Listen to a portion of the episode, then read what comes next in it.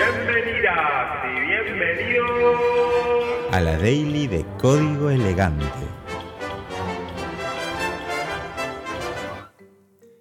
En 1842, el ingeniero italiano Luigi Menabria escribió un artículo en francés titulado Bosquejo de la máquina analítica inventada por Charles Babbage, que describía justamente la máquina analítica de Babbage. Esta máquina no, no existía, sino que era un diseño del matemático inglés Charles Babbage, que proponía un dispositivo que pudiera hacer cálculos complejos y manipular información de manera automática, cosas que ya conocemos.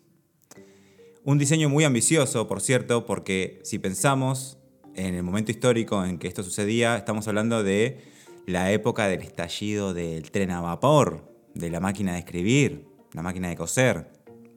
O sea que eran ideas bastante avanzadas. En este diseño, Babbage propone una máquina que tuviera una unidad de cálculo, una memoria, que pudiera ser programada usando tarjetas perforadas. No sé si este tipo de, cosas le suena, pero eh, Charles lee el artículo de Menabria y dice, esto está buenísimo, está buenísimo este análisis, así que tengo que traducir este artículo al inglés. Recordemos que está en francés y publicar estas notas, esta, este artículo, para que toda la gente acá en Inglaterra se entere que soy un crack. En ese momento, Babbage le encarga la traducción a una colaboradora que trabajaba con él y, bueno, esta persona se toma su tiempo y al devolverle la traducción, Charles se encuentra con que además de la traducción, esta persona había incluido unas notas unas notas que después se conocieron como las notas de Babbage. Y estas notas estaban zarpadas. Estas notas incluían ideas sobre cómo se podría usar la máquina, incluían eh, visiones o análisis del potencial de esta máquina, inclusive más allá de los cálculos numéricos. De hecho, proponían, estas notas hablaban sobre, por ejemplo, el potencial de la máquina para ser usada para crear música o arte o entender eh, las expresiones intelectuales. Dentro de esas notas también se encontraban unas eh, notas muy específicas que después se conocieron como las notas G, que básicamente eran una secuencia de órdenes detalladas que podríamos pasarle a la máquina para que resuelva un problema matemático específico. Esa serie de órdenes eh, que estaban en, estas notas G son conocidas como el primer algoritmo o el primer programa. Y esta joven colaboradora, que también es conocida como la primera programadora, es quien sino Ada Lovelace, la primera programadora. Cien años antes de la máquina de Turing, Ada profundizó en estas ideas de darle instrucciones específicas a la máquina en cierto orden y el poder que eso tenía y sentó precedentes sin duda para todo lo que conocemos hoy como programación o informática. Pero, ¿cómo es que nuestro teléfono, que básicamente es una versión muy rápida y muy chiquita de esa calculadora gigante, usa unos y ceros para mostrarme, no sé, videos de TikTok? ¿Qué pasa cuando entro a una web y mi computadora que hace un segundo no sabía nada sobre la existencia de APX, ahora de repente tiene acceso a la mejor escuela de programación del mundo. Ah. ¿Qué es el software? Para entender qué es el software y cómo funciona en una computadora hay que pensar en capas. Pero antes de eso pensemos en este ejemplo. Pensemos en una persona que está tocando una canción en una guitarra. Esa persona tiene varias capas de conocimiento y también de entrenamiento. Por ejemplo, esa persona sabe tocar una canción, o sea, utiliza sus capacidades previas de saber tocar la guitarra para aprender una canción en específico. Eh, sabe cómo interpretar notas, sabe que el orden es importante, sabe cómo practicar y ejecutar la canción. De hecho, esa capacidad de aprender una canción le da la capacidad también de aprender otras canciones. Entonces, eh, tiene como un poder. Pero, si vamos a un conocimiento un poco más básico, podemos decir que esa persona, para aprender a tocar una canción, tiene que saber tocar la guitarra, que es otra capa y otro set de habilidades que implican entender la música, implican, por ejemplo, entender el instrumento, la lógica de las cuerdas, las notas. Pero esas, capacidad, esas capacidades o ese entrenamiento que le, que le da aprender o saber tocar un instrumento, también le da la capacidad de aprender eh, a tocar otros instrumentos, no solamente la guitarra, sino que también con esa, esa set de conocimientos puede aprender a tocar eh, un piano o puede aprender a tocar un bajo. Y si lo pensamos, debajo de esa capa de conocimientos y habilidades que le permiten a esta persona tocar instrumentos, está o existe una capa de conocimientos y habilidades que quizás no tengamos en cuenta porque son muy, muy automáticas, que son, por ejemplo, aprender cosas, o moverse, o respirar, o comer, dormir, eh, interpretar información.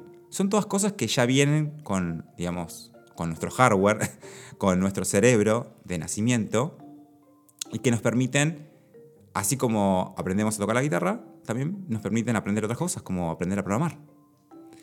Entonces, es como que, de alguna forma, los conocimientos específicos se, van eh, desarrollando arriba de un conocimiento un poco más general, ¿no? E inclusive habilidades que tal vez no sean conocimientos conscientes, como la de moverse o la de aprender cosas. Ahora, pensemos en una computadora. Cuando una computadora sale de la fábrica, sale de la fábrica donde hacen la máquina, no del el negocio donde la compras ya con todo instalado.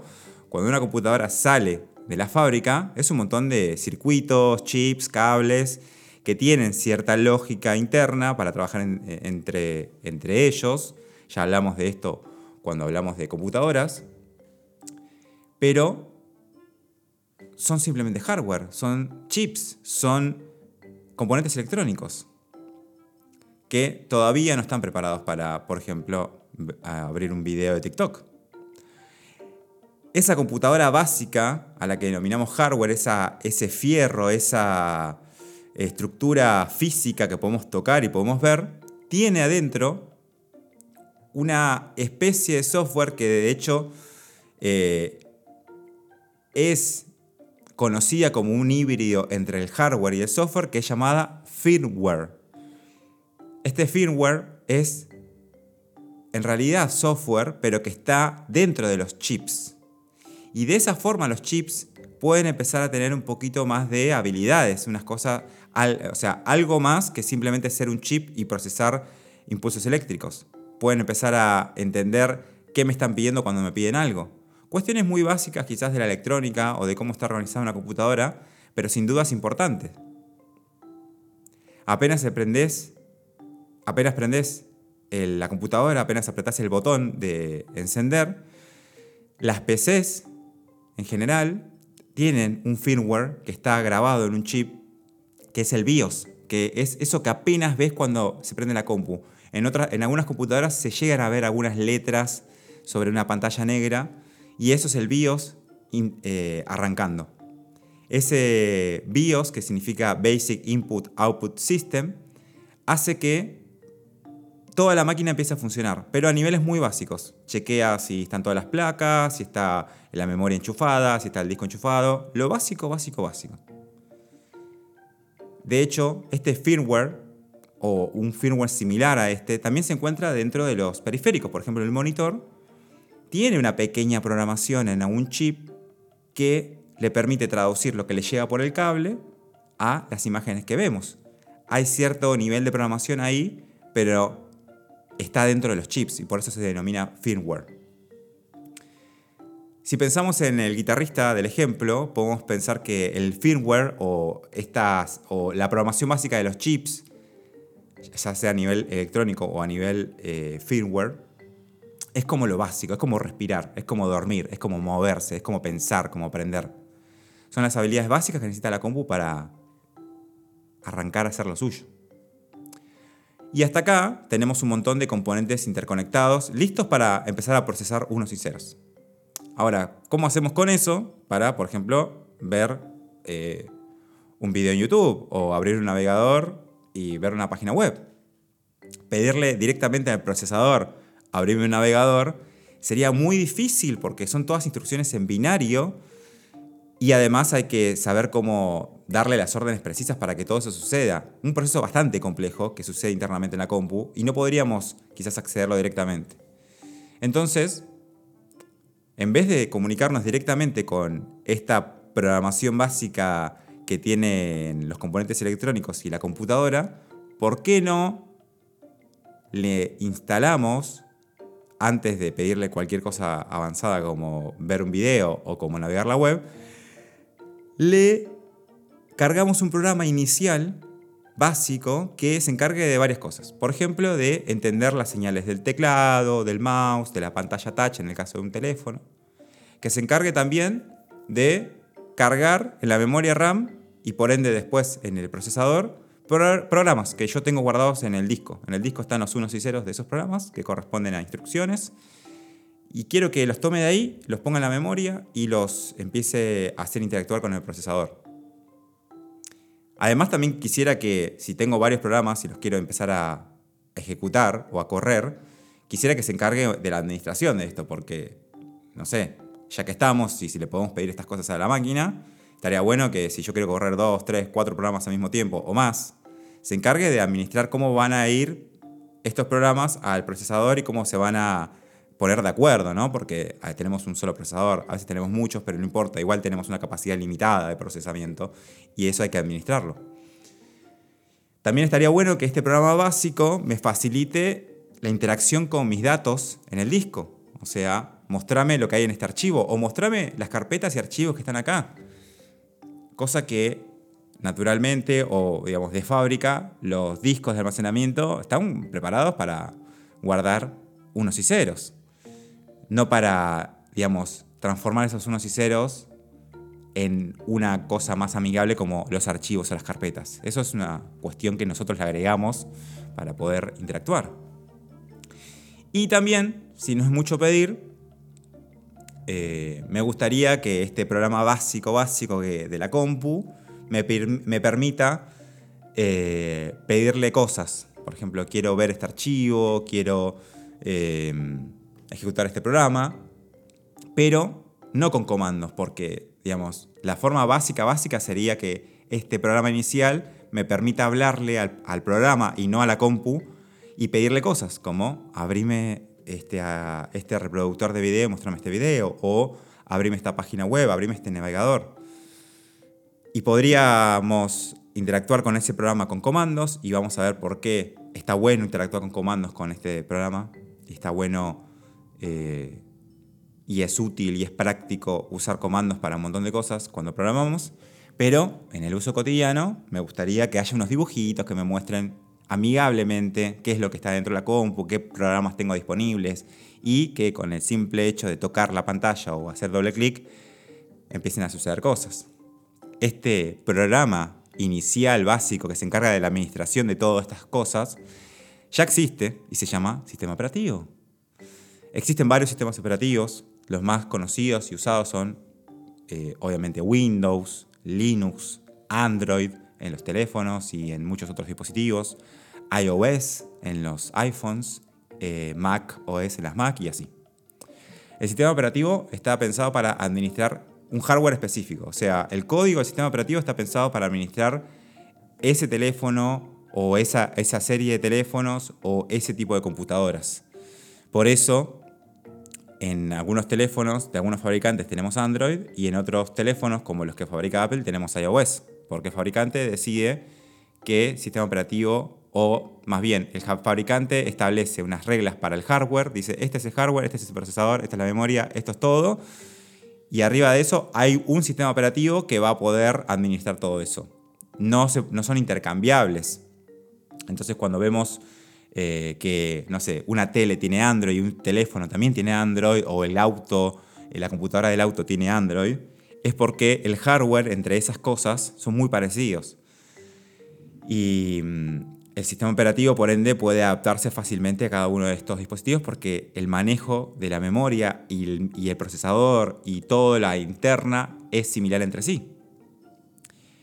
A esta nueva capa de habilidades que le agregamos a la compu, que ya no son tan básicas, lo podríamos ver como la habilidad del guitarrista, que además de ser una máquina que duerme, aprende, come y se mueve, habla un idioma, por ejemplo, que es algo más complejo, se comunica, se comunica con otras personas y también digiere información en un idioma. Aprende cosas, interpreta información compleja como la música y usa eso para aprender y hacer eh, cosas nuevas. Interactúa con el exterior y, bueno, ya se pone a hacer cosas más divertidas además de solo respirar, ¿no? Y ahora tenemos una forma básica de acceder a la compu y que se encarga de que, bueno, podamos ejecutar programas y, acceder al contenido de nuestra compu. Pero ¿qué pasa si quiero ver un video que está en el disco? O si quiero entrar en una web. El sistema operativo en sí no está pensado para eso. Aunque a veces por lo general pensamos que, bueno, como viene todo junto, pensamos que el sistema operativo es también la calculadora y el blog de notas o el reproductor de, música o de videos. Pero en realidad, eh, cada una de esas eh, aplicaciones o cada una de estas entidades son instrucciones específicas para procesar la información de cierta forma. La calculadora espera que vos le introduzcas números y operaciones y te, no sé, hace las cuentas. El bloc de notas espera que le metas letras y después cuando apretes archivo guardar, interactúa con el sistema operativo para que ese sistema operativo te guarde esas letras que presionaste con el teclado en el disco. O sea, un sistema operativo pelado, pelado, ni siquiera tiene el botón de inicio de Windows o el escritorio. Eso también es una aplicación que te muestra en forma de dibujos en la pantalla lo que está pasando adentro. Si querés navegar una web, el sistema operativo no sabe qué es http bx.school, pero sí tiene la capacidad de instalar nuevas aplicaciones. Entonces, podemos pedirle que, o podemos instalarle, mejor dicho, un navegador como Chrome, que tiene que estar pensado para ese sistema operativo. Por eso es que las apps de los teléfonos están o para Android o para iOS o para las dos, pero cada una en su marketplace o en su Google Play o en su App Store. Porque son aplicaciones distintas para cada sistema operativo. Cada sistema operativo tiene sus formas de, comunicarse con las apps. Por eso también es que muchos juegos no se pueden jugar en Linux, porque los juegos cuando eh, están eh, son, desarrollados, están pensados para interactuar con, por ejemplo, Windows. Entonces, si quieres sacar el mismo, si querés jugar al mismo juego en, otra, en una computadora que no tiene Windows, tiene que ser el mismo juego pensado para ese otro sistema operativo, por ejemplo, Linux. Y es algo bastante costoso. Esto de las apps, que son capacidades nuevas que se le agregan, capacidades específicas que se le suman al sistema operativo, podríamos pensarlo como el equivalente al que, al, que el guitarrista, además de saber cómo aprender cosas y moverse en este mundo lleno de información y cultura, puede aprender cosas específicas como aprender a tocar la guitarra o aprender a tocar una canción. Usa su sistema operativo básico que le permite ver, interpretar, aprender, conceptualizar cosas tan complejas como la música y, por ejemplo, tocar una canción. Pero también el sistema operativo le permitiría aprender a manejar o aprender a programar. ¿Y qué pasa si, por ejemplo, tengo una idea de una app que, por ejemplo, te ayuda a aprender programación? Necesito crear sí o sí una aplicación y pasártela para que te la instales y que tu compu tenga esa capacidad nueva. Sí, podemos tomar ese camino. Obviamente, que de hecho es lo que hacemos cuando nos bajamos apps en nuestro teléfono. Nos bajamos instrucciones nuevas que interactúan con el sistema operativo para que tu celular o tu ah, eh, compu haga cosas nuevas.